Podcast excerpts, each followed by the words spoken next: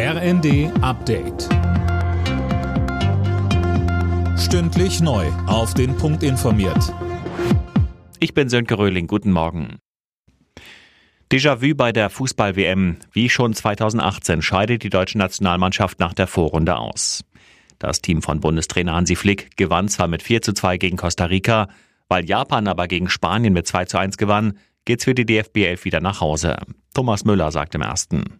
Es ist so ein bisschen ein Ohnmachtsgefühl. Wir haben sehr viel investiert. Ich glaube, man kann der Mannschaft heute und auch im Spanien-Spiel nichts vorwerfen, sondern das ganze Unglück ist halt mit dem Ergebnis und da war das Spiel an sich auch nicht so verkehrt, mit dem Ergebnis gegen Japan passiert. Im Achtelfinale spielt dann Gruppensieger Japan gegen Kroatien. Spanien trifft auf Marokko. Die Kinderkrankenhäuser und Arztpraxen sind am Limit. Grund ist vor allem das RS-Virus, das für Erkältungssymptome sorgt. Gesundheitsminister Lauterbach hat jetzt Maßnahmen angekündigt, die Kliniken und Praxen entlasten sollen. Eltern sollen sich telefonisch krankschreiben lassen können. Personal soll umgeschichtet werden. Der Bundestag stimmt heute über eine Reform des Aufenthaltsrechts ab. Für Einwanderer, die schon seit fünf Jahren hier leben, soll es einfacher werden, dauerhaft hier bleiben zu dürfen.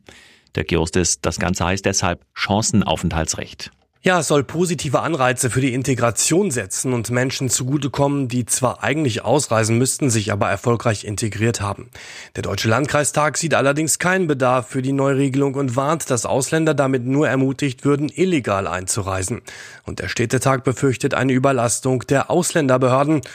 Die würden ohnehin schon seit Jahren im Krisenmodus arbeiten. Die Lufthansa reaktiviert vier ausgemusterte Airbus A380. Heute fliegt der erste Superjumbo von Spanien zurück nach Frankfurt am Main. Dort werden die Maschinen erstmal grundüberholt. Ab dem Sommer sollen sie dann im Linienbetrieb ab München eingesetzt werden. Alle Nachrichten auf rnd.de